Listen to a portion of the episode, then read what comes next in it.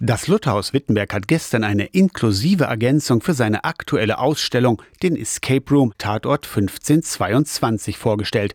Thomas T. Müller, der Vorstand der Luther Museen. So dass man also eine Chance hat, dieses Erlebnis eines Escape Rooms auch zu haben, wenn man sehbeeinträchtigt ist in irgendeiner Form. Gleichzeitig gibt es auch die Möglichkeit, einige der Dinge in Gebärdensprache nochmal zu sehen, sodass wir zumindest ein, wenn auch noch kleines Angebot, aber ein ausbaufähiges Angebot bieten können. Zusammen mit dem Landesbildungszentrum für Blinde und Sehbehinderte wurde einer der fünf Räume so gestaltet, dass auch Blinde und Sehbehinderte oder Hörgeschädigte aus dem Escape Room entkommen können. Die Story bei Tatort 1522, Luthers Bibelübersetzung ist weg. Euer Job findet heraus, wer sie gestohlen hat. Thomas T. Müller, seit Februar der Chef der Luther Museen, hat den Escape Room kurz nach Amtsantritt zusammen mit einer Gruppe von Professorinnen und Professoren aus Halle kennengelernt. Und war dann völlig begeistert, genau wie die Professores, von diesen Rätseln, die man da lösen kann und von den Ideen, die es da gab. Es gilt, falsche Fährten zu entlarven, Rätsel zu lösen und um die Ecke zu denken, um Täterin oder Täter dingfest zu machen.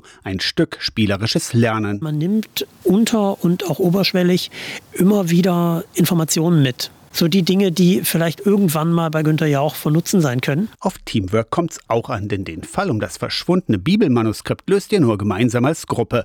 Noch bis 2025 läuft das Escape-Spiel im Lutherhaus Wittenberg. Aus der Kirchenredaktion Torsten Kessler, Radio SAW.